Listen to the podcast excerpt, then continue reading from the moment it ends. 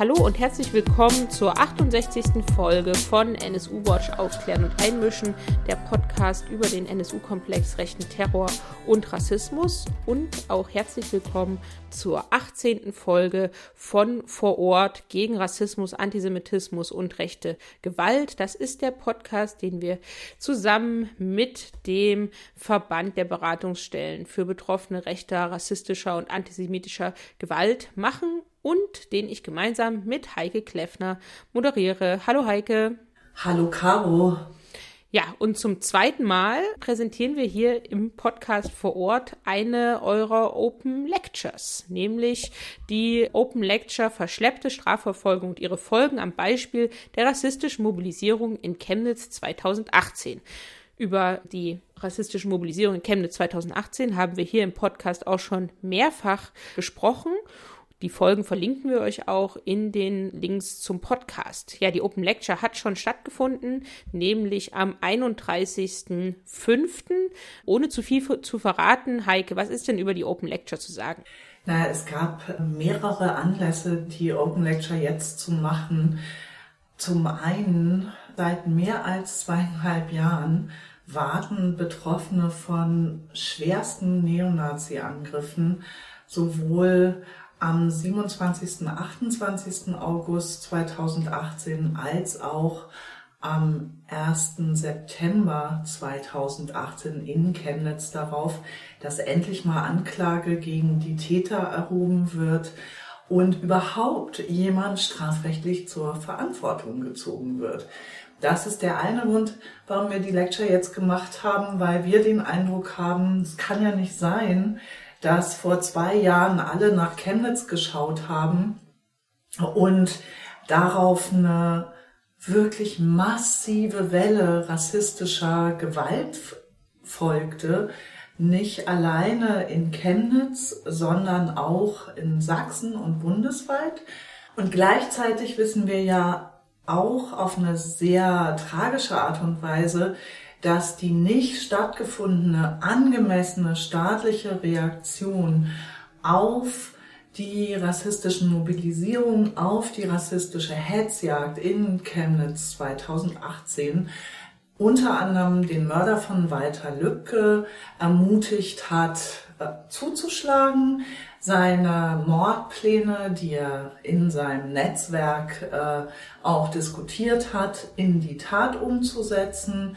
Wir wissen, dass die rechtsterroristische Gruppe Revolution Chemnitz nach den rassistischen Mobilisierungen begonnen hat, Nichtrechte und äh, von Rassismus Betroffene ganz massiv mit Gewalttaten zu überziehen und eben am 3. Oktober 2018 ja auch eine Terrortat in Berlin geplant hatte.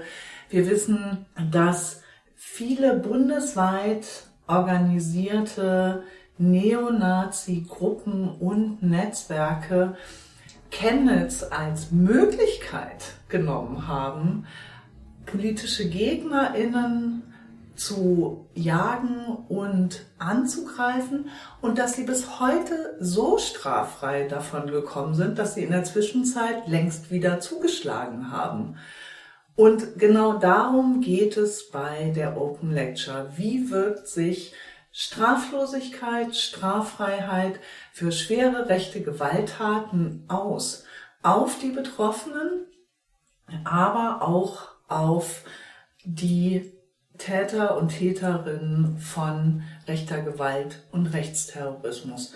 Und nicht zuletzt untersuchen wir in der Open Lecture auch, was ist es eigentlich für ein politisches Versprechen von Politikerinnen aller demokratischen Parteien, die nach rechten Gewalttaten immer sagen, ja, ja, wir brauchen mehr zivilgesellschaftliches Engagement, Leute sollen ähm, gegen rechts auf die Straße gehen, die Demokratie vor Ort verteidigen, wenn dann genau diejenigen, die zum Beispiel bei den Mobilisierungen von Herz äh, statt Hetze auf die Straße gegangen sind in Chemnitz, von diesem Rechtsstaat im Stich gelassen werden. Ihr hört jetzt die Open Lecture Die wird moderiert von Katharina Wader, Soziologin und Publizistin, gerade mit einem sehr, sehr lesenswerten Text über ähm, die Wahlen in Sachsen-Anhalt und Rassismus in Sachsen-Anhalt in der Zeit zu lesen. Zeit Online hat es auch verlinkt. Ihr hört als ReferentInnen auf dem Podium die Statements von zwei der Angegriffenen, eine Analyse von NSU Watch Sachsen zum äh, Spektrum der extremen Rechten, das an den Tagen in Chemnitz auf der Straße war und auch zugeschlagen hat. Ihr hört André Löscher von der Opferberatung äh, der RA Sachsen aus Chemnitz und Kati Lang, Nebenklagevertreterin von Betroffenen der Angriffe in Chemnitz, aber auch bundesweit als äh, Nebenklagevertreterin nach rechten Gewalttaten und rechtsterroristischen Gewalttaten bekannt. Und Martin Steinhagen, der als Journalist und Autor des Buches Rechter Terror, der Mord an Walter Lübcke und die Strategie der Gewalt, was wirklich lesenswert ist, den Bogen schlägt von Chemnitz 2018 zum Mord an Walter Lübcke und kommenden rechtsterroristischen Taten. Kurz gesagt, alles alte Bekannte, wenn ihr den Podcast NSU Watch aufklären und einmischen und auch die Folgen von vor Ort schon seit längerem hört. Und für alle, die vergessen haben, wie es aussah in Chemnitz 2018, auf unseren Webseiten könnt ihr die Statements der Betroffenen, aber auch die Analyse von NSU Watch Sachsen mit Bildern aus Chemnitz 2018 sehen.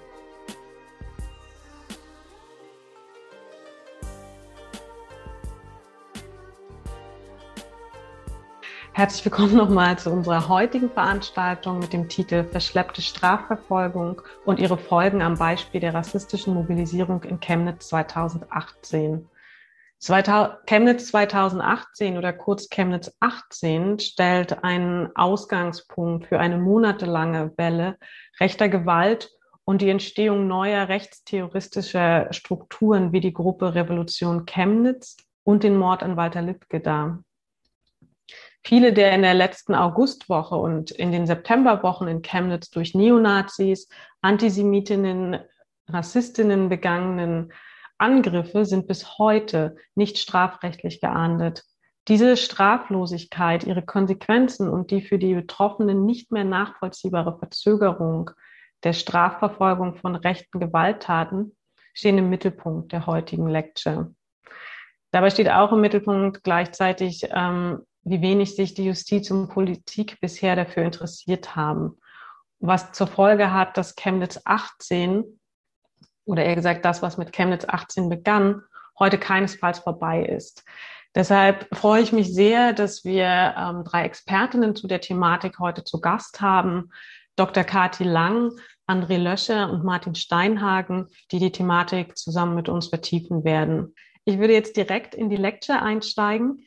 Und ähm, zuerst sehen wir einen Einspieler von der NSU Watch Sachsen, äh, der uns einen Überblick gibt über die verschiedenen TäterInnen-Netzwerke, die Ende August bis September 2018 in Chemnitz präsent waren. 1. September 2018 in Chemnitz. Knapp eine Woche nach dem gewaltsamen Tod von Daniel H. versammeln sich mehrere tausend Rechte in der Stadt. Sie sind Aufrufen von AfD und Pro Chemnitz gefolgt, die die aufgeladene Stimmung in der Stadt für ihre rassistischen Zwecke instrumentalisieren wollen. Unter den Teilnehmenden sind neben hochrangigen AfD-Politikern die Anführer von Pegida, sogenannte besorgte Bürger, VordenkerInnen der neuen Rechten, Neonazis, KampfsportlerInnen, Hooligans sowie angehende Rechtsterroristinnen und der spätere Mörder von Walter Lübcke. Auf den Straßen von Chemnitz zeigt sich der Schulterschluss der bundesweiten extremen Rechten. Wie konnte es dazu kommen? Es ist Ende August 2018. Am Rande des Chemnitzer Stadtfestes wird in der Nacht vom 25. auf den 26. August der Chemnitzer Daniel H. erstochen. Am nächsten Morgen machen neben der Meldung über das Tötungsdelikt zahlreiche Gerüchte und Falschmeldungen die Runde. Kurz darauf veröffentlicht die neonazistische Fangruppierung des Chemnitzer FC Chaotic Chemnitz einen Aufruf auf Facebook. Lasst uns zusammen zeigen, wer in der Stadt das Sagen hat.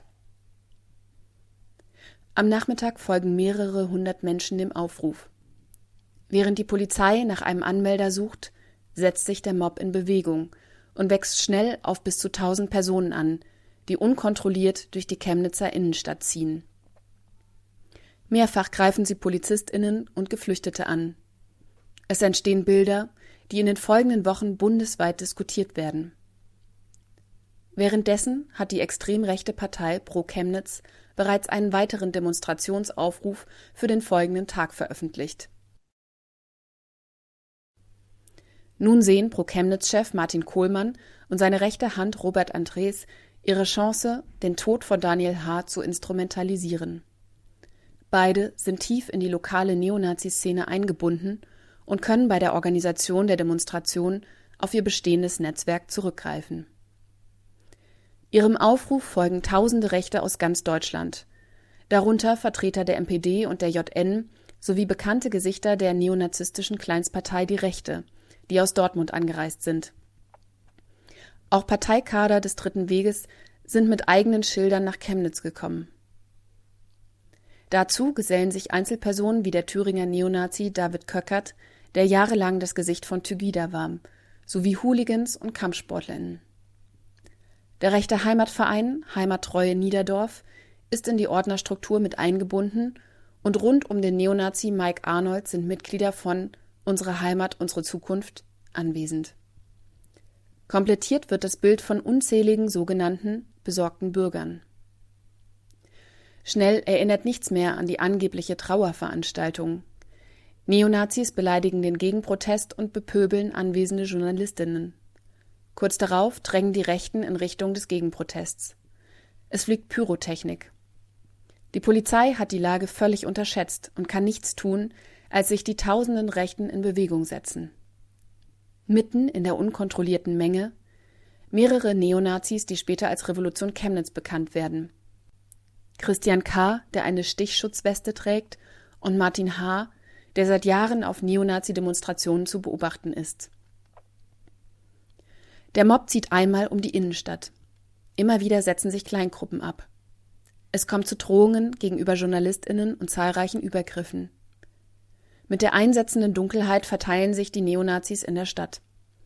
Abreisende Antifaschistinnen werden angegriffen und das jüdische Restaurant Shalom von zehn bis zwölf Personen überfallen. Die Täter werfen mit Flaschen und Steinen. Einer der Täter steht bald vor Gericht.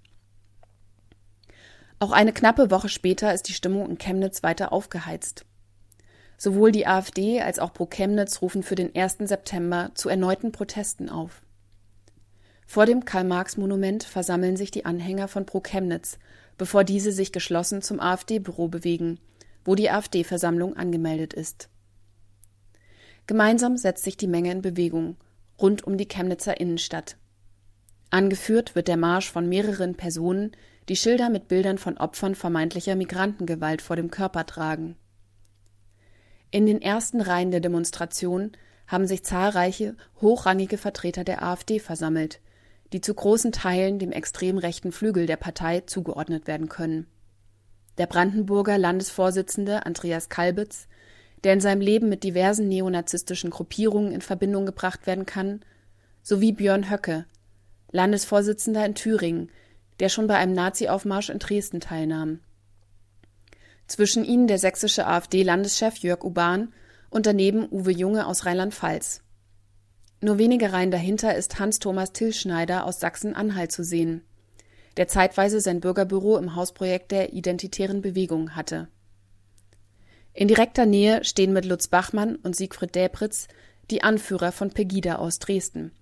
Und auch zahlreiche Teilnehmer der montäglichen Demonstrationen sind anwesend. Mit Patrick Lehnert und Martin Sellner sind zudem die beiden führenden Köpfe der österreichischen identitären Bewegung angereist das Feld der neuen Rechten komplettiert ihr Vordenker Götz Kubischek, der in Schnellroda die Zeitschrift Sezession herausgibt. Doch nicht nur vermeintliche Rechtspopulistinnen und besorgte Bürger sind in Chemnitz zusammengekommen. Neben ihnen stehen bekannte Neonazis aus den verschiedenen Städten. Beispielsweise der Rechtsrockhändler Yves Ramel aus Chemnitz, der frühere Kader der völkischen heimattreuen deutschen Jugend Christian Fischer oder junge Neonazis wie Sani Kujat aus Zwickau, der später durch seinen Auftritt in der Dokumentation Rechts Deutsch Radikal bekannt wurde. Hinzu kommen neonazistische Kampfsportler wie Martin Langner von Barbaria Schmölln und Nazi-Hooligans wie die Braunschweiger Lasse Ritschei und Pierre Bauer. Diese sind es auch, die in den ersten Reihen vor der Polizei stehen, als der Marsch nach wenigen hundert Metern gestoppt wird. Antifaschistinnen haben die Route blockiert. Mehrfach scheint die Situation wie in den vergangenen Tagen zu eskalieren. Rechte TeilnehmerInnen blockieren einen anfahrenden Räumpanzer. Es sind diese Szenen, die zeigen, mit welcher Selbstsicherheit die extreme Rechte in diesen Tagen in Chemnitz auftritt und die für ein Ermächtigungsgefühl sorgen. Stefan Ernst, der Mörder des CDU-Politikers Walter Lübcke, ist an diesem Tag in Begleitung seines engen Weggefährten Markus H. auch anwesend. Er wird später aussagen, dass er auf der Rückfahrt von der Demonstration den Entschluss zur Tat gefasst habe. Am 1. Juni 2019 erschießt er den Kasseler Regierungspräsidenten. Und er ist nicht der einzige Rechtsterrorist, der an diesem Tag an der Seite der AfD in Chemnitz demonstriert. Auch mehrere Mitglieder von Revolution Chemnitz sind an diesem Tag vor Ort. Kurz darauf planen sie in Chatgruppen einen Terroranschlag für den 3. Oktober in Berlin und sprechen darüber, sich zu bewaffnen. Am 14. September 2018, im Anschluss an eine weitere Demonstration von Pro Chemnitz, ziehen die Männer über die Schlossteichinsel in Chemnitz, kontrollieren im Stile einer Bürgerwehr Ausweise und greifen mehrere migrantische Menschen an. Danach werden sie von der Polizei festgenommen. Die Tat gilt als Probelauf für den geplanten Anschlag. In den folgenden Wochen häufen sich in Chemnitz Angriffe auf Restaurants migrantischer BesitzerInnen. Das Restaurant Mangal brennt vollständig aus. Die TäterInnen wurden bis heute nicht ermittelt. Die Organisatoren der rassistischen Mobilisierungen hingegen sind bis heute aktiv. Martin Kohlmann und Robert Andres sitzen weiterhin im Stadtrat und mischen fleißig in der rechten Szene in Chemnitz mit. Und auch der Großteil der anwesenden AfD-Prominenz ist weiterhin in der Politik vertreten. Der Schulterschluss der extremen Rechten in Chemnitz war ein Novum, das bis heute nachwirkt. Danke an NSU Watch an der Stelle für diesen Überblick über die TäterInnen-Netzwerke. Im Kontrast quasi dazu möchte ich ähm, unseren ersten Speaker aufrufen. Das ist André Löscher. André Löscher kommt von der Opferberatung Support Chemnitz des RAA Sachsen und spricht über die, ähm, über die betroffenen Perspektive und gibt uns in seinem Input einen Überblick über die rassistischen Mobilisierungen, die Angriffe im Zeitraum vom 27.08. bis 1.09.2018 aus betroffenen Perspektive und die politischen Reaktionen in Sachsen und im Bund. Herzlich willkommen, André Löscher. Ja, hallo, vielen Dank für die Einleitung. Ich hoffe, man kann mich gut hören. Ähm, wie gesagt, mein Name ist André Löscher. Ich arbeite seit 2008 für die Beratungsstelle des RH Sachsen e.V. Äh, Support hier in Chemnitz. Und ähm, unser Auftrag ist es, Betroffene von rechtsmotivierter und rassistischer Gewalt dabei zu unterstützen, die Tatfolgen zu bearbeiten. Und ähm, in dem im Zusammenhang war ich persönlich auch äh, oder unterstütze bis heute Betroffene von diesen Angriffen aus Chemnitz 2018. Neben der Beratung, das ist auch eine wesentliche Perspektive, zu denen ich Sie einladen möchte, ist es unsere Aufgabe, rechte Gewalt auch sichtbar zu machen. Ähm, dazu verfassen wir ähm, Statistiken, geben auch äh, Überblicke über bestimmte Ereignisse, so wie äh, wir das in Chemnitz gesehen haben. Die Zahlen, die Sie gleich hören werden, sind äh, Angriffe im Sinne von Körperverletzungen, gefährlichen Körperverletzungen, Landfriedensbruch und ähm, Nötigung. Also wenn auch Leute versuchte Körperverletzungen, wenn sich Leute gerade noch einer Körperverletzung entziehen konnten. Beleidigung, Beschimpfung, wie wir sie zu einer Vielzahl hier in Chemnitz erlebt haben, äh, erfassen wir dabei nicht. Ähm, wir haben gerade äh, ganz viel über Strukturen gesehen. Genau jetzt möchte ich Sie einladen, eine andere Folie quasi durch eine andere Brille zu schauen, nämlich durch die der Geschädigten ähm, und äh, die Auswirkungen durch diese Brille zu betrachten. Wir haben als Opferberatung allein von dem Zeitraum vom 26.08. bis zum 31.10. 64 Angriffe in, die Zusammenhang mit den Demonstrationen, äh, Mobilisierung von Neonazis und Rassisten stehen, erfasst. 31.10. deshalb, weil sich die Demonstrationen am Montag nicht noch weiter fortsetzten und auch aus diesen Demonstrationen heraus häufig Angriffe passiert sind, wie zum Beispiel auch dieser sogenannte beschriebene Probelauf am 14.09. Ähm, daher ist es sozusagen von uns als Gesamtkonstrukt äh, zu betrachten, Angriffe aus diesen Demonstrationen heraus. Dabei betroffen ähm, waren 32 oder 32 Angriffe aus rassistischen Motivationen, 17 richteten sich gegen politische Gegnerinnen, 15 gegen Journalisten. Ähm, man kann die Tage auch ein bisschen äh, unterscheiden. Also gerade wenn man jetzt den Blick wieder auf diese ersten drei wesentlichen Tage zurückführt, äh, war es am, so, dass am 26.08., also dieser, wo dieser Mob von tausend Menschen durch die Innenstadt zog, hauptsächlich als nicht weiße Menschen gelesene Personen im Fokus der Angriffe standen. Dort war es, dass diese große Mob Angriffe äh, durchführte, aber auch kleine Gruppen in der Innenstadt unterwegs waren und äh, gezielt äh, Migrantinnen, People of Color aufsuchten und diese verfolgten. Ähm, muss ich das so vorstellen, dass das Stadtfest beendet wurde äh, nach der Tötung und dann sozusagen dort ähm, noch alle beim Abbauen waren und gar nicht wussten, was los war. Leute chillten im Park ähm, und wurden sozusagen dann sehr überraschend von diesem Mob angegriffen. Am 27. waren hauptsächlich äh, Gegendemonstrantinnen, die in die Stadt kamen. Äh, Ziel der Angriffe, wie auch schon im Video benannt, hauptsächlich bei der Abreise. Und am 1.9. haben wir einen besonderen Fokus äh, der Angriffe auf Journalistinnen festgestellt, die sehr nah sozusagen auch an der äh, Demonstrationen äh, von AfD und Pro Chemnitz äh, mit dran waren, als auch ähm, seine Angriffe auf Gegendemonstranten, die sich zu der Demonstration Herzstadt Hetze versammelt haben.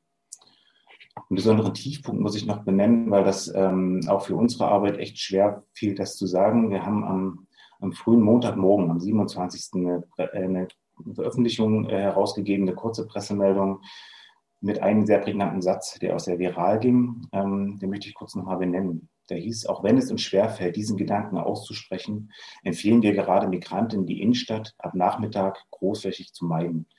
Das klingt eigentlich wie eine Bankrotterklärung äh, unserer demokratischen Ordnung. Ähm, und genau das äh, ist auch das, was am Ende auch eingetroffen ist. Also dort 6000 Menschen durch ganz wenig Polizeischutz war das eine, eine Warnung, die ja seine Berechtigung am Ende hatte. Und dennoch fällt es so schwer, diese Worte zu sagen. Ähm, aber nochmal diese, diese Stimmung auch zu fassen, die an dem Tag äh, in Chemnitz war. Ich möchte drei äh, Angriffe nochmal benennen ähm, und dann auch äh, eine Person nochmal zu Wort kommen lassen, die diese auch live äh, erlebt hat und äh, uns sozusagen deren Eindrücke berichten möchte. Aber zuvor die drei Angriffe, um einen Blick zu kriegen, um was reden wir denn? Am 1.9. kam es abseits des Demonstrationsgeschehens zu einem Angriff auf einen 20-jährigen Afghanen. Dieser wurde von vier vermummten Personen angegriffen und verletzt und musste im Krankenhaus behandelt werden. Ein Begleiter des Betroffenen schaffte es zu fliehen. Am 1.9. wird eine Gruppe der Gegendemonstranten in der Innenstadt äh, angegriffen.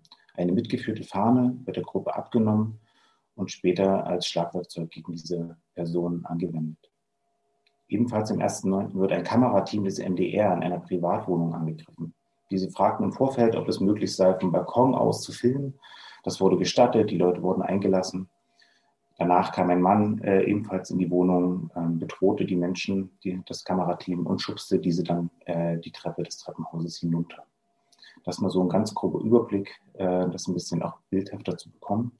Und nun möchte ich äh, Sie und euch einladen, eine Beschreibung eines Geschädigten äh, anzuhören, der ebenfalls als Demonstrant bei der Demo Herzstadt-Hetze dabei war. Im Sommer 2018 zeigte sich Chemnitz nicht nur grau, sondern offen braun. Das sind nicht meine Farben. Das Chemnitz, was ich mir wünsche, ist bunt. Also entschloss ich mich, am 1. September, wenige Tage nach den rechtsextremen Ausschreitungen Herz statt Hetze zu zeigen und schloss mich der gleichnamigen Demonstration an. Während rechtskonservative und rechtsextreme Männer den Schulterschluss wagten und gemeinsam durch die Innenstadt marschierten, stand ich inmitten einer bunten Menge mit Freundinnen und Familienmitgliedern, Studierenden, Angestellten, Seniorinnen, Eltern und Kindern. Ich wollte zeigen, Chemnitz ist weder grau noch braun. Mit diesem Slogan wollten wir ein friedliches, aber lautes Zeichen setzen gegen rechte Hetze und Angriffe gegen Restaurants, Migranten und anderen den Nazis missliebischen Teilen der Chemnitzer Bürgerschaft. Den Slogan trugen wir auf einem Plakat bei uns, als ich mit FreundInnen nach Beendigung der Versammlung auf den Heimweg war. Ausgerechnet dieses Plakat mit der Aufschrift Weder grau noch braun machte uns zur Zielscheibe. Als wir mit vielen anderen Teilnehmern den Stadtkern verlassen wollten, wurden wir von einem Schlägertrupp überrascht. Junge Männer mit kurzgeschorenen Haaren brüllten Beleidigungen, fischten zielgerichtet Menschen aus der Menge, vor allem solche, die nicht dem verworrenen Idealbild der Nazis ähnelten, und prügelten auf sie ein. Schnell sammelten sich auch um mich und meine Freunde eine Gruppe von Schlägern. Man entriss uns das Plakat, drosch und trat nach uns. Ich selbst wurde gleich von mehreren Personen ins Gesicht geschlagen. Ich hatte Glück, konnte mich losreißen und wegrennen, wollte Hilfe rufen. Mir blieb Schlimmeres erspart. Freundinnen hatten weniger Glück und hatten noch tagelang unter Verletzungen zu leiden. Für uns war der Überfall eine Zäsur. In unserem Leben spielten körperliche Gewalt, Rassismus und Rechtsextremismus vorher kaum eine Rolle. Wir glaubten an einen Staat, der uns schützt, wenn wir, wenn wir für seine Basis, die im Grundgesetz verankerten Rechte, auf die Straße gehen. Friedlich, aber laut. Keiner von uns war vorher politisch aktiv. Wir gingen auf die Straße, um für Vielfalt einzutreten, für Buntheit, für eine Welt, in der wir leben wollen. Doch die Stadt zeigte sich grau und braun und schlug uns ins Gesicht. Das ist drei Jahre her. Drei Jahre, in denen ich auf Gerechtigkeit, auf Aufarbeitung hoffe. Passiert ist wenig. Im Gegenteil. Es kommt immer wieder zu rechtsextremen Übergriffen, offenen Rassismus, zu Gewalt, keiner der Täter wurde verurteilt und bestraft. Es wurde kein Prozess geführt. Heute ist bekannt, dass an diesem Tag Neonazi-Schläger aus dem ganzen Bundesgebiet nach Chemnitz anreisten und nahezu ungestört an verschiedenen Orten Personen verletzen konnten. Für mich klingt der Slogan Weder grau noch braun, deshalb hohl.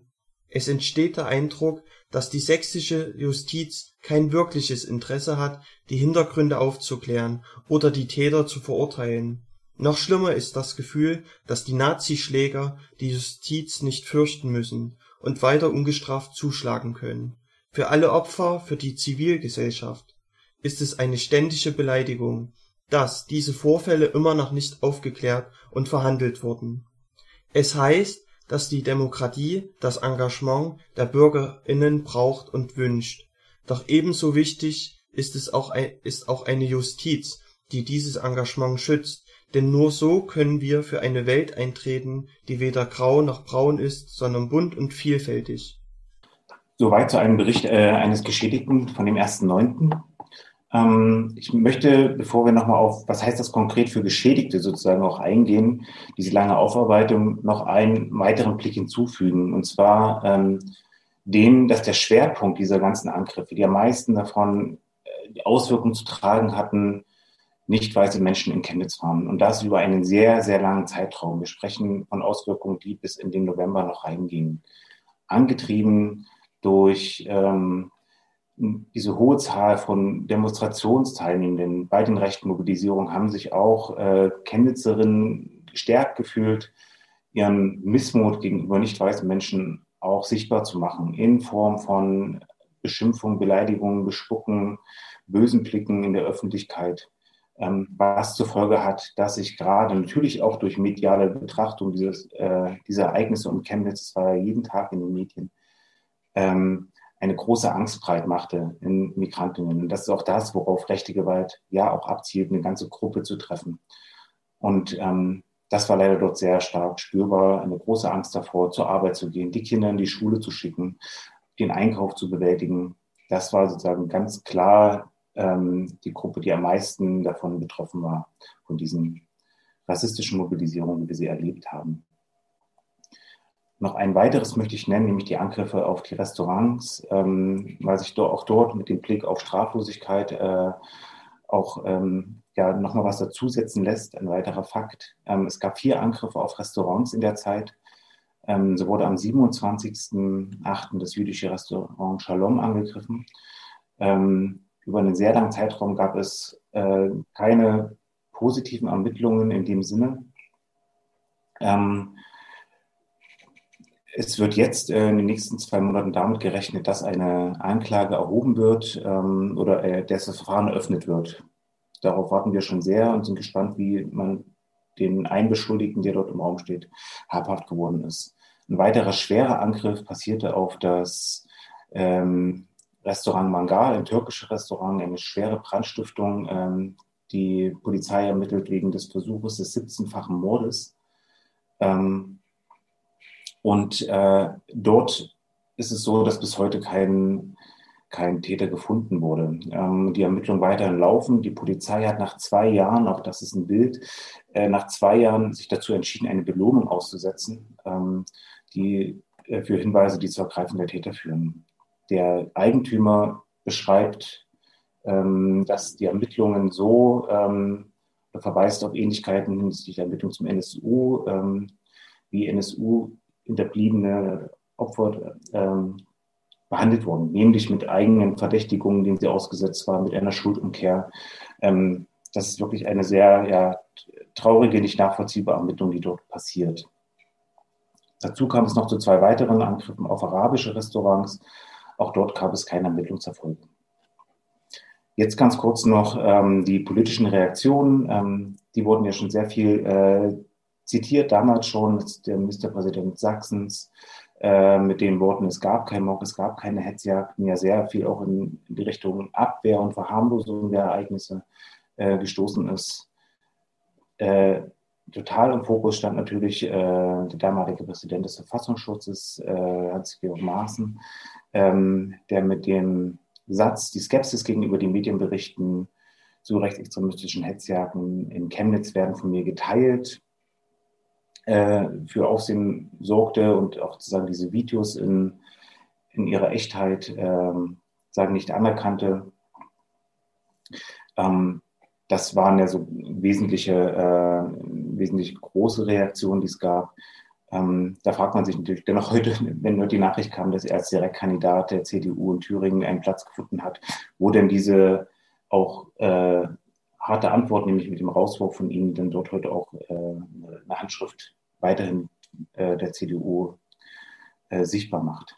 Ähm, es gab auch Unterstützung für Geschädigte, allerdings auch nicht äh, von Seiten der Politik, allerdings auch nicht mit dem gewünschten Erfolg.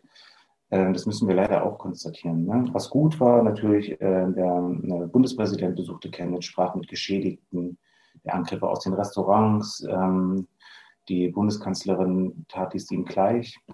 Ähm, Geschädigte gerade aus diesen Videos, die wir auch gesehen haben, von den sogenannten Hasi-Videos oder die auch äh, im Zuge von Revolution Chemnitz in Medien sichtbar waren, weil sie ihre Stimme, ihr Gesicht gezeigt haben, um zu beschreiben, was hier in Chemnitz passiert, ähm, wurden danach auch mehrfach noch in der Stadt gesehen, bitten auch Angst vor weiteren Angriffen, ähm, wo unsere Anstrengung dabei lag, ähm, diese Menschen auch beim Umzug zu begleiten in einer Umgebung, die sicherer ist. Ähm, hatten dazu die Staatsministerin äh, Frau Giffer hier, ähm, um dort die Bitte zu platzieren, um Unterstützung zu bitten. Das war ein großer Akt von Solidarität natürlich, dass sie sich das anhört, die Geschichten anhört. Aber leider müssen wir auch hier konstatieren, war es nicht möglich, einen Umzug äh, zu ermöglichen. Ähm, ne, und auch ein kleines Signal, dass äh, der Besitzer des Mangals wurde nirgendwo eingeladen. Das äh, liegt auch noch ein wenig schwer. Zum Abschluss äh, ganz kurz noch die Benennung auch von Gegenprotest, der stattgefunden hat, der natürlich auch wichtig ist äh, und auch diese äh, Mobilisierung nicht so allein dastehen lässt, das ist natürlich der 27.8. mit einer großen Gegendemonstration.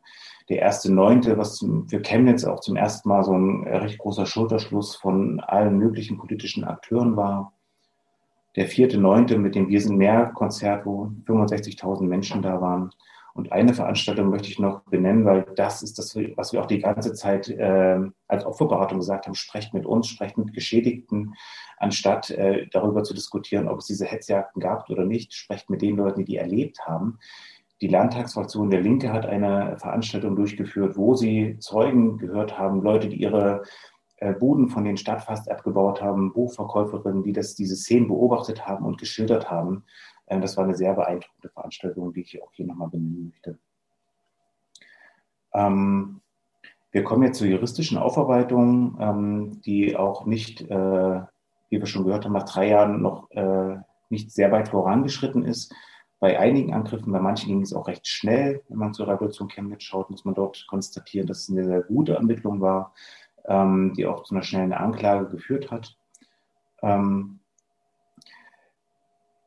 Jetzt in dem Verfahren, äh, was heute auch sozusagen nochmal ein Schwerpunkt sein wird, ähm, gab es einige Hindernisse und Sachen, wo wir auch als Opferberatung Zweifel daran haben oder uns sehr darüber ärgern, wie von Seiten der Staatsanwaltschaft dort äh, agiert wird, nämlich mit Blick auf den Adressschutz von Geschädigten. Ähm, das ist ja eine besondere Maßnahme, die zur Verfügung steht, wenn gerade auch äh, Beschuldigte im Raum sind, die schwere Angriffen oder Vernetzungen innerhalb der rechten Szene ja äh, da bekannt sind ähm, und diese durchführen oder eine Gefahr ist, dass Zeuginnen auf Zeuginnen eingewirkt wird. Ähm, das war sehr schwer, diesen Adressschutz für Geschädigte hier in Chemnitz zu bekommen. Das äh, bedarf vieler uns unerklärlicher äh, Schriftstücke, ähm, dass wir das erreichen konnten. Und das ist so ein bisschen ein Ausschnitt, wie denn auch vielleicht der Staat auf oder die Staatsanwaltschaft auf dieses Verfahren guckt oder auf die Ereignisse. Vielleicht soweit erstmal von mir, gern mehr in, äh, auch in dem zweiten Teil. Ich möchte nun überleiten mit einer weiteren Beschreibung eines Geschädigten, ähm, eines Angriffs am 1.9., dann hin zu Frau Dr. Kati Lang, die diese Ereignisse aus einer juristischen Perspektive äh, betrachtet, dort auch einen Geschädigten begleitet und sagen nochmal eine andere Folie äh, dem hinzufügt. Vielen Dank.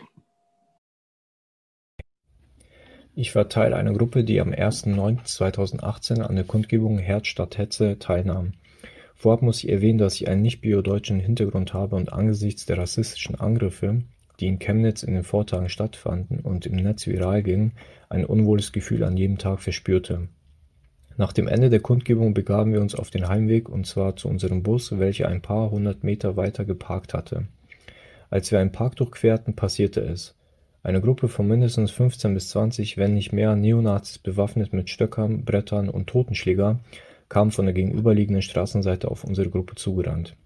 Sie hatten offensichtlich auf Gegendemonstrierende gelauert. Dabei bekamen ein paar von uns Schläge ab, TeilnehmerInnen wurden aufs Übelste beleidigt, es kam zu Sachschäden und zu rassistisch motivierter Hetzjagd.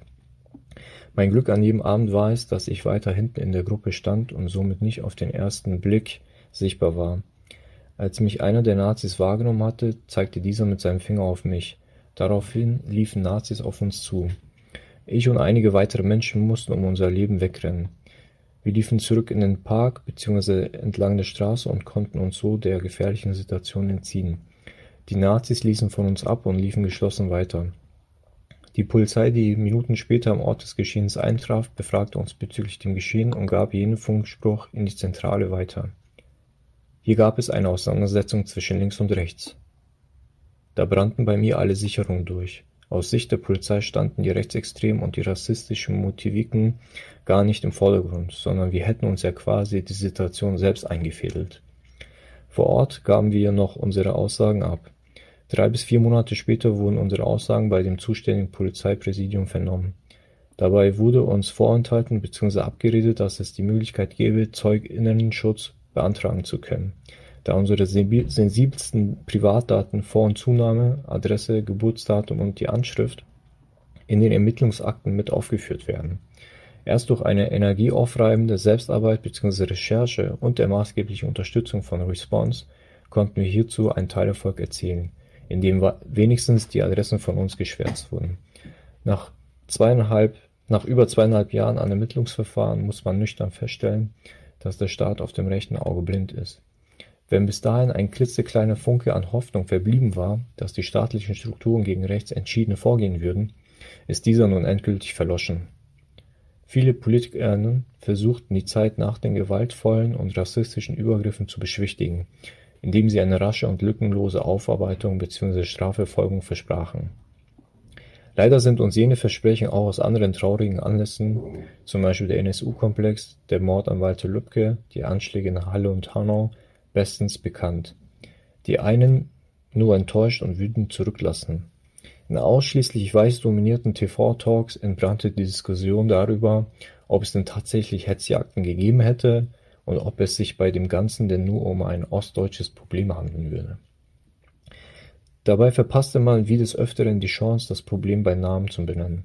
Ein tiefer Rassismus als auch Antisemitismusproblem, welche gesamtgesellschaftliche Probleme sind und auch in staatlichen Strukturen fest verankert sind. Nach meiner bisherigen Erkenntnis werde ich persönlich und weitere Menschen nicht als geschädigt aufgelistet, die um ihr Leben wegrennen mussten. Anscheinend wird seitens der Generalstaatsanwaltschaft Dresden generell versucht, das Verfahren zu entpolitisieren indem die rassistische Komponente komplett ausgeblendet wird und somit die Anklagepunkte dem gesellschaftspolitischen Kontext entrissen werden. Auch die mediale Aufarbeitung nach den Ereignissen war für mich eine katastrophale Erfahrung. So war ich für manche Medienhäuser nur nicht geschädigt genug oder so sollten zum Beispiel meine Aussagen und mein nicht biodeutsch Aussehen dafür ausgenutzt werden, um Hans-Georg Maaßen, den damaligen Präsidenten des Verfassungsschutzes, zum Rücktritt zu zwingen. Jene Persönlichkeit, dessen politische Gesinnung schlussendlich allen bekannt sein sollte, wird sehr wahrscheinlich dieses Jahr den Bundestag einziehen. So zeigt man anscheinend im deutschen Sinne folgerichtig klare Kante gegen rechts. Hätte man damals klare Signale entsendet, hätte man vielleicht die rassistischen und antisemitistischen Anschläge der letzten Jahre verhindern können. Ganz im Gegenteil werden rechte Gedanken und Menschen ermutigt, ihren Hass ungeschoren auf die Straße zu tragen. Die Betroffenen hingegen werden enttäuscht und wütend zurückgelassen. Zudem wird man nicht müde, immer wieder die Einzeltäter-Theorie dann auszupacken, wenn die rassistischen und antisemitischen Probleme deutlich sichtbar werden. Wir Betroffenen, gemeint sind hier vor allem Menschen mit nicht biodeutschem Hintergrund, müssen trotz unserer eigenen Betroffenheit mit aller Kraft darum kämpfen, gehört und gesehen zu werden. Wir müssen dagegen ankämpfen, dass dieser Fall, wie viele andere auch, nicht unter den Tisch gekehrt werden. Ist das nicht eigentlich die selbstverständliche Aufgabe des Rechtsstaats? Anscheinend steht das Recht nicht hinter den Betroffenen, sondern gibt den Rechten das Recht, ihre rassistische, antisemitistische und faschistoide Weltanschauung salonfähig zu machen. Ja, vielen Dank nochmal an André Löscher für den Beitrag aus betroffenen Perspektive und auch von mir persönlich nochmal vielen Dank. Denn Sie haben vollkommen recht, die betroffenen Perspektive spielt allermeistens äh, gar keine Rolle in Berichterstattung über solche Vorfälle. Und deswegen auch nochmal danke, dass Sie auch die, alltägliche, die alltäglichen Konsequenzen geschildert haben, die solchen Vorfällen anhaftet, jenseits der brachialen Gewalt, hat es einen Rieseneinfluss auf Betroffene und stiftet ein Klima der Angst, in dem die und wir, ich bin auch Person of Color und Ostdeutsche of Color leben und ähm, die ich persönlich nur zu gut kenne und ähm, fand es auch sehr eindringlich und triggernd, ähm, Ihre Berichterstattung. Vielen Dank dafür. Ich möchte gleich an Dr. Kati Lang an der Stelle überleiten, die noch eine andere Perspektive reinbringen wird, nämlich die juristische. Dr. Kathi Lang ist ähm, Rechtsanwältin und Nebenklagevertreterin und hat einen Input vorbereitet zum Stand und Ausblick auf Handeln der Staatsanwaltschaft an verschiedenen Beispielen. Herzlich willkommen, Dr. Kathi Lang. Vielen Dank und guten Tag auch von mir an dieser Stelle. Ich bedanke mich für die Einladung und möchte vielleicht in kurzer Knappheit ähm, den was zu dem jetzigen Stand sagen. Vielleicht kurz vorab von mir. Ich bin, wie schon gesagt, Rechtsanwältin in Dresden ich äh, vertrete schwerpunktmäßig Betroffene rechter, rassistischer und antisemitischer Gewalt in den entsprechenden Strafverfahren.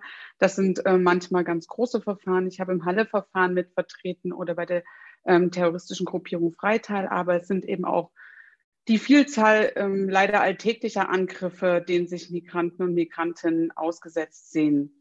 Die ganze Spannbreite. Also in den Angriffen zum 1. September 2018 vertrete ich einen der Geschädigten und ähm, möchte einerseits was zu diesem Verfahren im Speziellen sagen und andererseits aber auch zu ähm, der Breite, die sich darstellt, wenn man häufig in diesem Verfahren vertritt. Und das, was aus den beiden Beiträgen der Betroffenen ja herausklang, und das denke ich, aus meiner Perspektive eines der größten Probleme. Es gibt nach insbesondere den größeren Angriffen ein permanentes ähm, Versprechen des Staates, ich sage mal in Anführungsstrichen, jetzt doch endlich mit aller Konsequenz gegen rechte und rassistische Straftaten vorzugehen. Und die Täter und Täterinnen würden die volle Härte des Gesetzes und des Rechtsstaates ähm, entgegenschlagen und meistens kommen dann noch ein paar Gesetzesveränderungsvorschläge hinterher. Bloß leider passiert in der Realität, in der konkreten Verfolgung von Straftaten viel zu wenig bis gar nichts. Ähm, wir haben am Beispiel Chemnitz inzwischen fast drei Jahre nach der Tat. Es gibt bis heute keine Anklage. Was beide Betroffene in ihren Videobeiträgen Schildern ist da, wo sich Staat mitschuldig macht. Das, was da geschildert wird, ist eine ganz klassische Sekundärviktimisierung der Betroffenen, die nicht nur auf individueller Ebene den Angriff zu verarbeiten haben, sondern denen durch die Ignoranz des Staates immer und immer wieder gespiegelt wird, dass es kein Interesse an der Wahrnehmung oder was heißt kein Interesse, zumindest ist die Wahrnehmung der Betroffenen an der Wahrnehmung der Schutzfunktion und der Verfolgungsfunktion des Staates gibt der Rechtsstaat, die Demokratie, die sie auffordert, ähm, für ihre Grundrechte, für die Grundrechte anderer einzutreten, ist nicht willens und in der Lage, sie dann zu schützen. Und das ist ein riesengroßes Problem, weil die Betroffenen, und auch das hat man deutlich gehört, in einem weiteren, in einem weiteren Auftrag geschickt, geschickt werden. Sie selber müssen sich nämlich noch um die Strafverfolgung bemühen ähm, und aktiv darin werden und haben eigentlich noch einen eigenen Auftrag, ihre Daten zu schützen, beziehungsweise dafür mit ihren Anwälten und Anwältinnen dazu zu sorgen, dass dieses Strafverfahren vorangeht. Ähm, was wir also brauchen, sind nicht eine Vielzahl neuer Gesetze, sondern endlich ein verwaltungspraktisches Handeln, Handeln von Polizei und Staatsanwaltschaft, die die Aufklärung und Verfolgung dieser Straftaten ernst nehmen und nicht jahrelang vertrösten mit irgendwelchen Ausreden, es würde zu wenig Personal geben oder es wäre alles so schwierig und so weiter und so fort oder es würden zu viele Haftsachen vorliegen. Das mag alles sein, aber dann ist es Aufgabe des Staates, an diesen Stellen Personal nachzusteuern und endlich eine Priorisierung in der Verfolgung rechter Straf- und Gewalttaten vorzunehmen. Und das findet derzeit nicht statt. Und das ist eben auch genau der Fall in Chemnitz.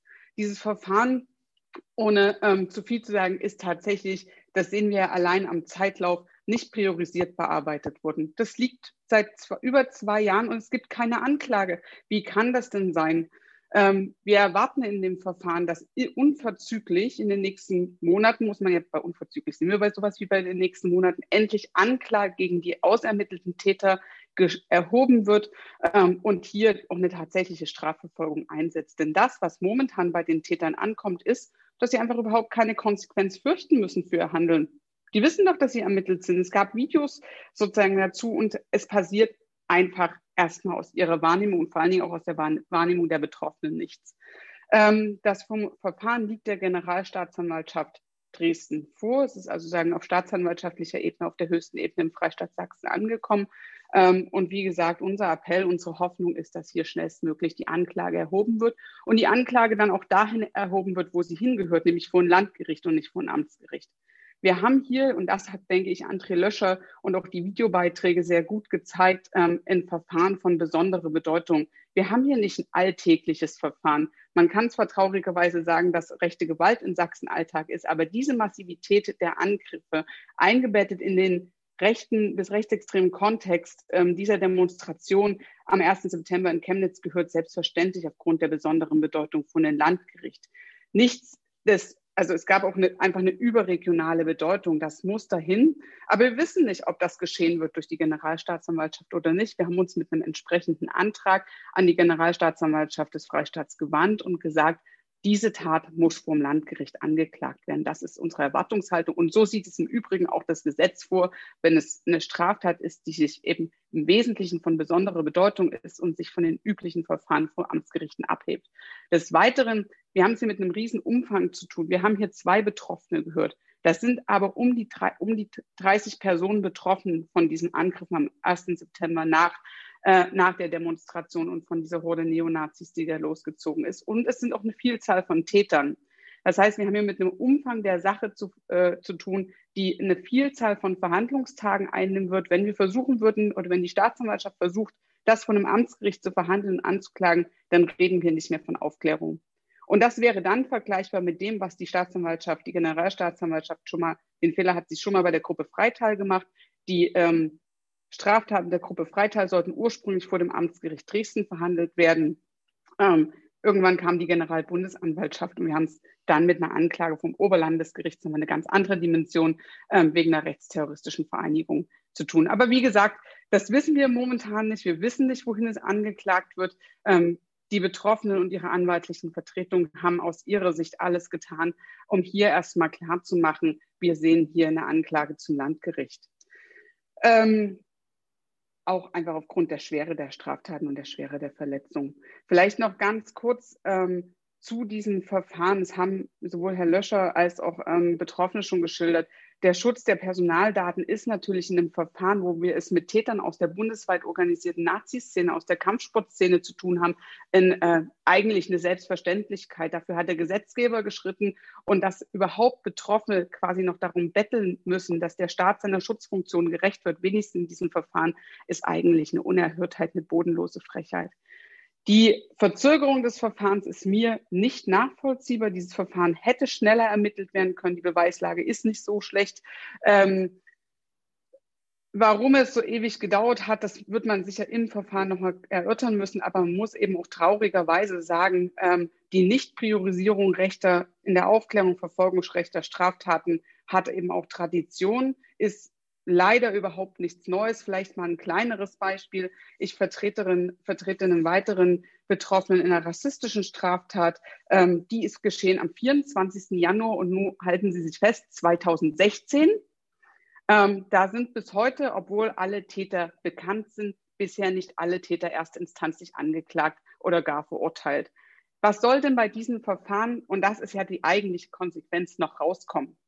Taten, die so lange zurückliegen, das ist, und das muss man sagen, und das ist auch ein gutes und funktionierendes Prinzip des Rechtsstaats, das wird in so einem Verfahren auch den Angeklagten dann zugute gehalten. Dafür können sie ja auch tatsächlich nichts, wenn der Staat so rumbummelt, wenn er nicht hinterherkommt.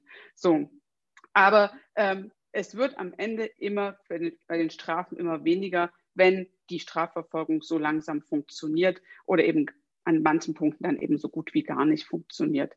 Das vielleicht nur mal so als kurzer Ausblick. Wir hoffen, dass wir in dem Verfahren zu 1. September 2018 Chemnitz ähm, bald zumindest so, so weit sein werden, dass wir das in einem Gerichtssaal verhandeln. Aber man muss auch ehrlich sagen, selbst wenn die Anklage in den nächsten Monaten kommt, dann muss man schon sehr optimistisch sein, um überhaupt noch davon auszugehen, dass diese Sache in diesem Jahr von einem Gericht noch anverhandelt wird. Da gehen wir wohl realistisch eher vom nächsten Jahr aus dann ist die Tat dreieinhalb Jahre her. Soweit vielleicht erstmal von mir an der Stelle. Vielen Dank. Dankeschön, Dr. Kathi Lang. Vielen Dank.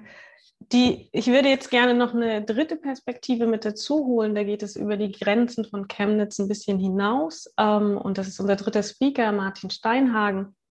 Martin Steinhagen ist Journalist und Autor des kürzlich erschienenen Buchs Rechter Terror, der Mord an Walter Lübcke und die Strategie der Gewalt. Er hat einen Input vorbereitet zur Kultur der Straflosigkeit, was sich ja genau hier anschließt, und deren Auswirkungen im Zusammenhang der Ereignisse in Chemnitz mit dem Mord an Walter Lübcke. Martin Steinhagen, herzlich willkommen.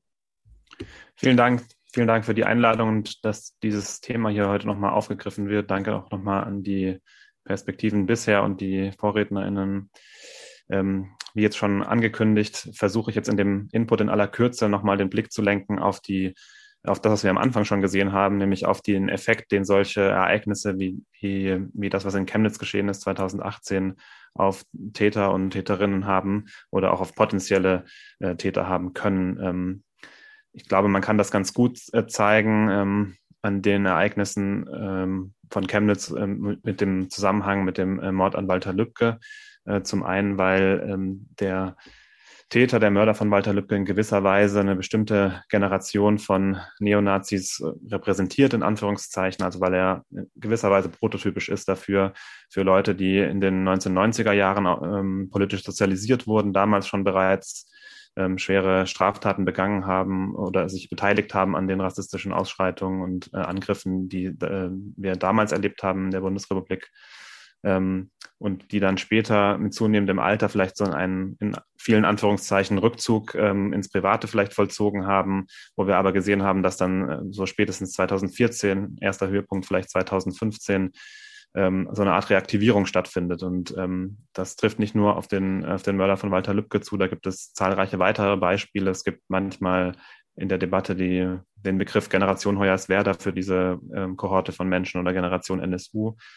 Ähm, und äh, diese Ereignisse, diese, diese sozusagen diese Reaktivierung von Leuten, die schon ähm, eine Gewaltbiografie haben, aber jetzt in einem fortgeschrittenen Alter sind, in Anführungszeichen, ähm, die lässt sich auch häufig ganz gut festmachen an Diskussionen, die in der Gesellschaft stattfinden, aber eben auch in solchen Ereignissen, die dann ähm, nochmal ein Beschleuniger sein können für diese Dynamik oder nochmal ein auslösendes Moment beinhalten. Und ähm, wenn wir jetzt auf, auf Chemnitz konkret gucken und wie das ähm, rückgewirkt hat auf den späteren Mörder von Walter Lübcke, glaube ich, dass man äh, im Grunde zwei Ebenen unterscheiden muss. Zum einen die mediale und zum anderen das, was vor Ort passiert ist. Äh, was dort ähm, an ähm, Erlebnissen sozusagen aus Sicht de der Leute, die, ähm, die dort hingegangen sind, um eben ähm, sich diesem sogenannten Trauermarsch anzuschließen.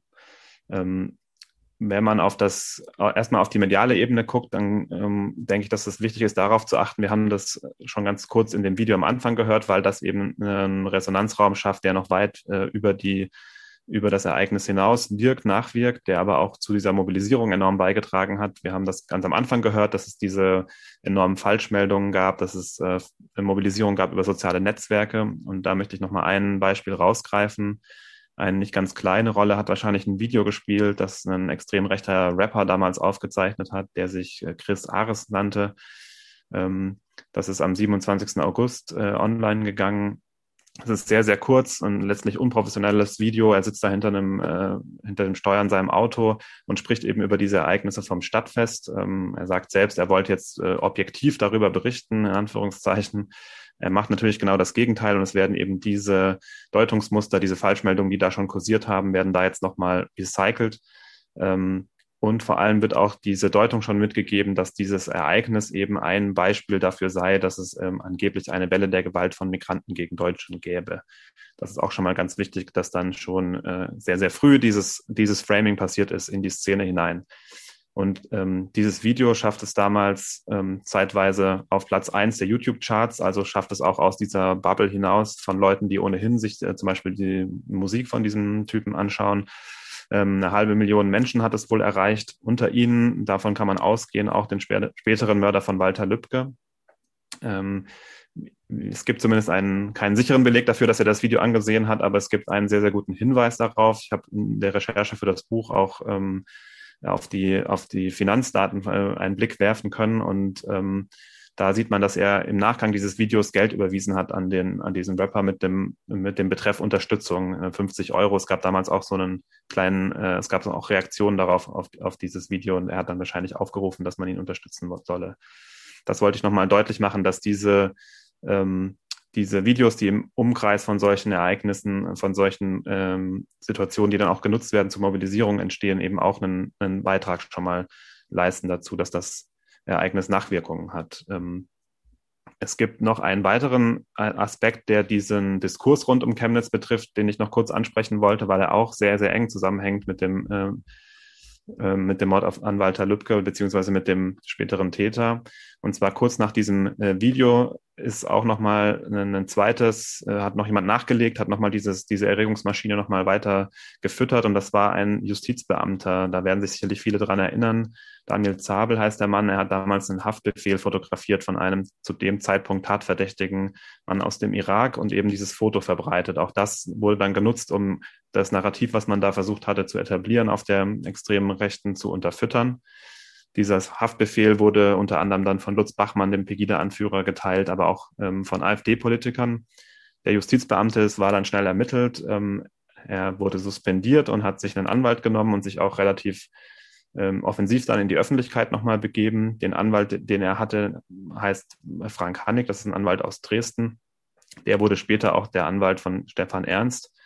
Und ähm, dieser Zabel ist dann auch nochmal aufgetaucht im Umkreis des Prozesses, weil er für seinen früheren äh, Anwalt, für Frank Hannig, als äh, so eine Art Privatermittler tätig war und zum Beispiel von der Polizei festgestellt wurde am, äh, am Wohnhaus der Familie Lübcke, also als Hannig schon den mutmaßlichen Täter vertrat. Und er hat dann da eben gesagt, ja, er wollte sich eben jetzt auch selber mal ein Bild von dem Tatort machen und so. Das ist auch nochmal ein, ähm, eine, sagen wir mal, seltsame Überlappung dieser Ereignisse. Ähm, Daniel Zabel ist heute im Landesvorstand der sächsischen AfD.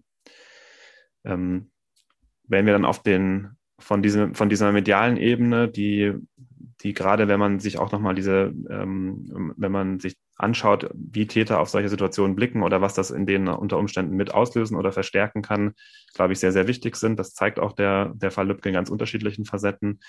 Ähm, wenn wir von da aus nochmal ähm, jetzt wieder auf die, auf die Ereignisebene zurückgehen, auf die Erlebnisse vor Ort, wollte ich noch ein bisschen beschreiben, was wir aus dem Verfahren oder aus den Ermittlungen wissen darüber, wie ähm, Stefan Ernst das erlebt hat dort vor Ort in Chemnitz. Ähm, ich glaube, es war jetzt ähm, im Laufe der Veranstaltung schon häufig Thema, warum auch dieses Ereignis insgesamt so eine wichtige Rolle spielt für die Geschichte der extremen Rechten oder für so eine bestimmte Dynamik, die wir beobachten, warum das bedeutsam war, dass dort eben verschiedene Spektren äh, diesen ganz offenen Schulterschluss geübt haben. Ähm, wir haben ja auch schon gesehen, die, ähm, die Aufnahmen, die eben die Anwesenheit von dem äh, späteren Mörder von Walter Lübcke zeigen und seinem damaligen Freund ähm, nach seiner Festnahme ähm, hat ähm, der Täter dann auch ähm, wurde der Täter untersucht von einem forensischen Psychiater, der ihn für das Gerichtsverfahren begutachten sollte. Und er berichtet dort etwas über äh, Chemnitz. Er sagt nämlich an einer Stelle, ähm, er hätte insgesamt in dieser Zeit äh, so eine Art Wir-Gefühl empfunden. Das hätte ihn vereint mit zum Beispiel Kollegen am Arbeitsplatz, ähm, aber eben auch mit Menschen, mit denen man sich so unterhalten hätte, unter anderem bei Demonstrationen. Und äh, ganz wörtlich sagt er da, als wir einmal in Chemnitz waren. Ähm, überhaupt sagt er auch äh, weiterhin aus, dass ähm, Chemnitz eine, Zitat, sehr bedeutende Geschichte gewesen sei, also sehr, sehr ausschlaggebend für ihn, wie man jetzt weiter mit dem äh, Feindbild Walter Lübcke umgehen soll. Das, ähm, ähm, so schildert er es zumindest dort. Er hat gesagt, er sei sehr, sehr aufgebracht gewesen wegen Chemnitz und auf der Rückfahrt im Auto habe man eben darüber gesprochen mit dem späteren Mitangeklagten, dass jetzt etwas passieren müsste. Ähm, interessant ist vielleicht auch, ähm, der Gutachter fragt tatsächlich auch ähm, den Täter an einer Stelle, was hat denn eigentlich Walter Lübcke mit den Geschehnissen in Chemnitz zu tun? Und das ist natürlich eine zentrale Frage, weil eigentlich gar nichts. Ähm, und der Täter sagt dann ja, aus seiner Sicht hätte er, hätte Lübcke eben diese Entwicklung mitbefördert. Also man sieht zum einen, dass dort ähm, dieses Framing, was man schon in dem Video von, äh, von äh, diesem Rapper-Video sozusagen mitbekommen hat, dass das eben ein exemplarisches Ereignis wäre, was zu tun hätte mit der Migrationspolitik aufgegriffen wird. Aber es ist auch eine Erzählung, die die AfD zum Beispiel genutzt hat, als für diesen sogenannten Trauermarsch geworben wurde. Auch da hat man nämlich gesagt, ähm, ich suche das einmal kurz raus, dass das nicht, ähm, dass man jetzt äh, an diesem an diesem Tag ähm, dem brutalen Mord gedenken wolle, aber eben nicht nur dem einen, sondern eben aller Todesopfer. Wir haben ja auch diese, diese Bilder vorhin gesehen. Und so hieß es damals in dem Aufruf, Zitat, die es ohne die Asylpolitik der CDU geführten Regierung nicht gegeben hätte. Und ähm, das ist sozusagen genau die Logik, die sich auch der Täter dazu eigen gemacht hat und die er da auch nochmal bestätigt gesehen hat. Ähm, wir müssen natürlich immer noch ein bisschen so eine kleine Klammer darum machen, wenn man es mit den Aussagen dieser Person zu tun hat, weil er natürlich auch sehr ein, sagen wir mal, ein wechselhaftes Aussageverhalten hat. Aber hinsichtlich dessen, wie, wie er zum Beispiel Chemnitz wahrgenommen hat, wie er die Ereignisse da vor Ort ähm, wahrgenommen hat und insbesondere eben auch dieses, dieses ganze mediale Echo ringsherum, ähm, glaube ich, können wir das plausibilisieren, unter anderem zum Beispiel mit dieser Spende und ähnlichem und auch mit, mit Chatverkehr, den es dazu gibt, ähm, dass, äh, dass es eben tatsächlich diesen Effekt hatte, diesen enormen ähm, mobilisierenden Effekt noch einmal. Wir sehen ja auch, das ist ja kurz schon mal Thema gewesen, dass ähm, das nicht äh, kein Einzelfall in diesem Kontext war, sondern dass eben auch ähm, die spätere Gruppe Revolution Chemnitz ähm, in eben ähnlichen Effekten wahrscheinlich äh, man, man zurechnen muss. Ähm, ich glaube, dass, dass man das nicht unterschätzen sollte. Zum einen, ähm, weil, es, weil es diese medialen Streueffekte gibt, die dann über die Szene hinaus auch wirken können. Dieses Video zum Beispiel, das er vermutlich ja gesehen hat, hat äh, sicherlich noch viel, viel mehr Leute erreicht, ähm, als es üblicherweise der Fall gewesen wäre.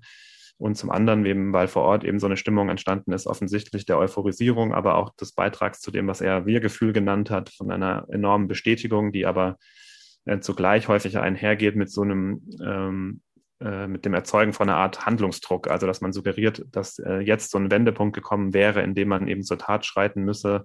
Ähm, das erzeugt ja auch ähm, bei vielen Leuten, die ohnehin dazu neigen, nochmal die nochmal den, das, den Eindruck, dass sie jetzt erst recht legitimiert wären, sich zu wehren. Man versucht ja auch immer da so eine Opfer, Täter-Opfer-Umkehr zu etablieren, wo sich die äh, Täterinnen als die vermeintlichen ähm, äh, Kämpfer im Widerstand, die das äh, in Anführungszeichen deutsche Volk verteidigen wollen, sehen. Ähm, und ich glaube, das lehrt uns auch darauf zu achten, wenn sich solche Situationen, solche Dynamiken wiederholen. Ich glaube, viele Leute, die sich mit Chemnitz be beschäftigt haben, haben mit großer Sorge dann auch auf die Ereignisse geblickt, die wir während der Pandemie gesehen haben, wo sich äh, nochmal mit einem anderen Akzent, aber zum Beispiel hinsichtlich dieser Großveranstaltung, wo unterschiedliche Szenen zusammenkommen, mitunter vielleicht ähm, äh, vergleichbare Sachen entwickelt haben. Und ich glaube, das ist auf jeden Fall eine Lehre, die man daraus mitnehmen kann. Wir haben ja auch heute gehört, welche Auswirkungen das auch lokal nochmal enorm hat, wie enorm diese Mobilisierung in Anführungszeichen in die Netzwerke von Tätern und, und äh, Teilnehmern an solchen Veranstaltungen wirkt. Vielen Dank, so viel erstmal von mir.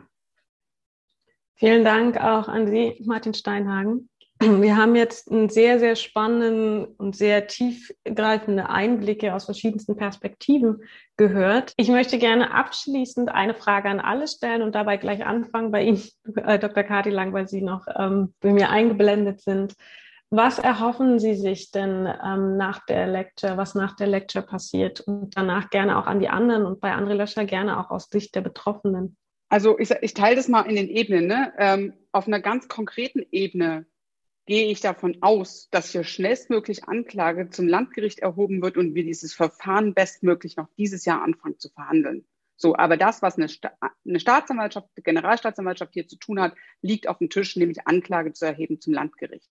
Ähm, auf einer zweiten Ebene ähm, hoffe ich, dass die Justizministerien, ich sage es jetzt mal sehr salopp, endlich in die Puschen kommen ähm, und ihrer gesellschaftlichen Verantwortung ähm, gerecht werden und endlich eine Diskussion mit Zivilgesellschaft betroffenen Verbänden darüber stattfindet, wie ähm, Strafverfolgung von rechten Gewalttaten anderes oder anders priorisiert werden kann und wie dieses Defizit der, der Viktimisierung und auch der Fortbildung, die dort dringend notwendig ist, endlich angepackt wird. Es gab ein gutes Projekt des Deutschen Instituts für Menschenrechte zur Fortbildung der Justiz. Ich habe keine Ahnung, was daraus geworden ist, aber es scheint mir gerade nicht fortzugehen.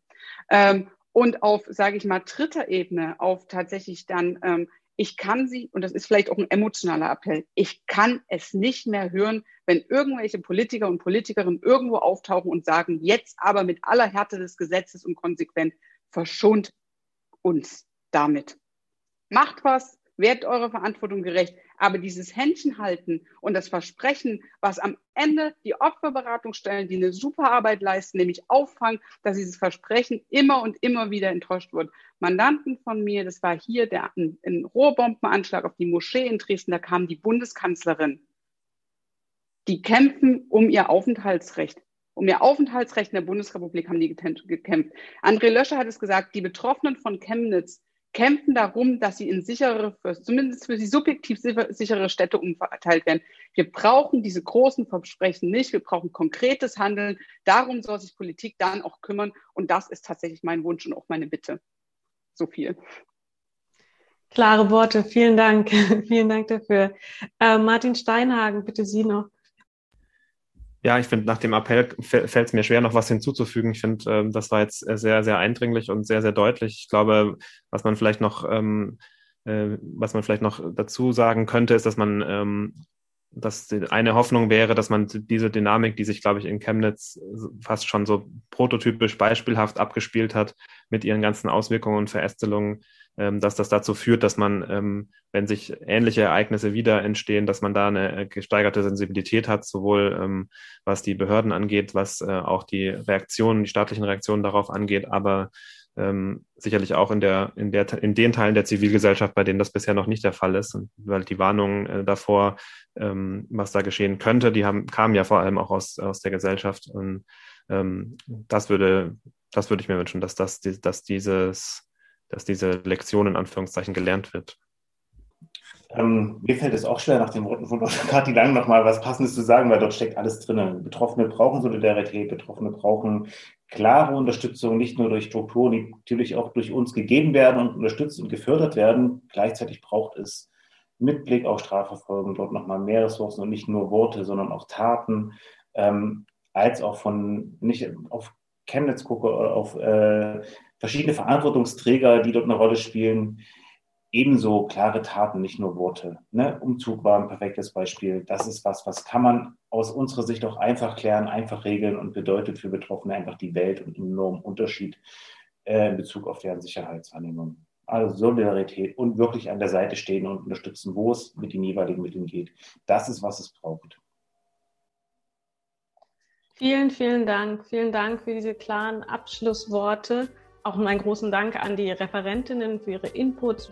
Mein Dank geht auch an NSU Watch Sachsen für die Beiträge, für die audiovisuellen Beiträge. Das war der zweite Teil unserer Open Lecture Series. Ähm, ein dritter Teil kommt bald.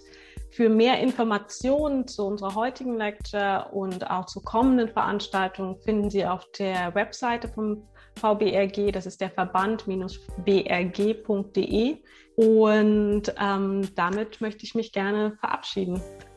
Vielen Dank und einen schönen Tag an alle.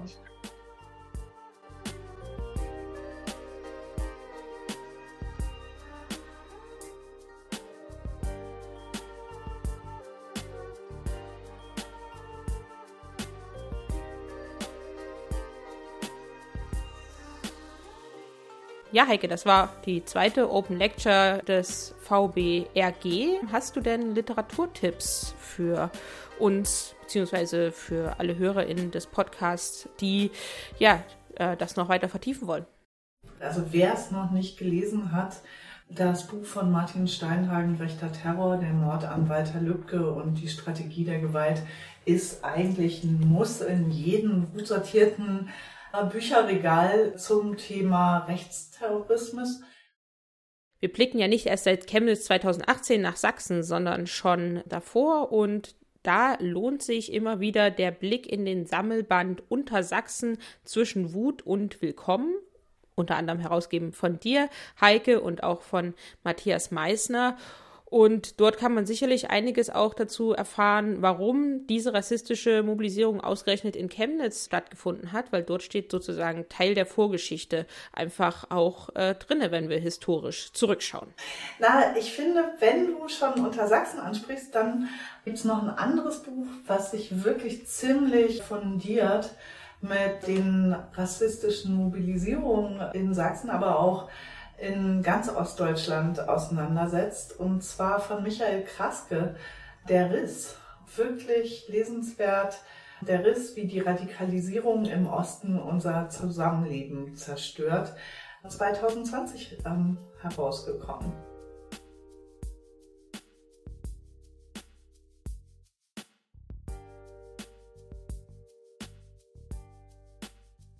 Mit diesen Literaturtipps war das die 68. Folge von NSU Watch Aufklären und Einmischen und die 18. Folge von Vor Ort. In der 69. Folge von NSU Watch Aufklären und Einmischen wird wieder eine Folge von Vor Ort zu hören sein, nämlich der angekündigte zweite Teil von Vor Ort in Bremen und im Raum Bremen. In der 19. Folge geht es ja vor allen Dingen um ein Thema, nämlich rassistische Polizeigewalt und ihre tödlichen Folgen. Und wir sprechen über den Tod von Mohamed Idrissi in Bremen im Februar 2020 mit seiner Tochter.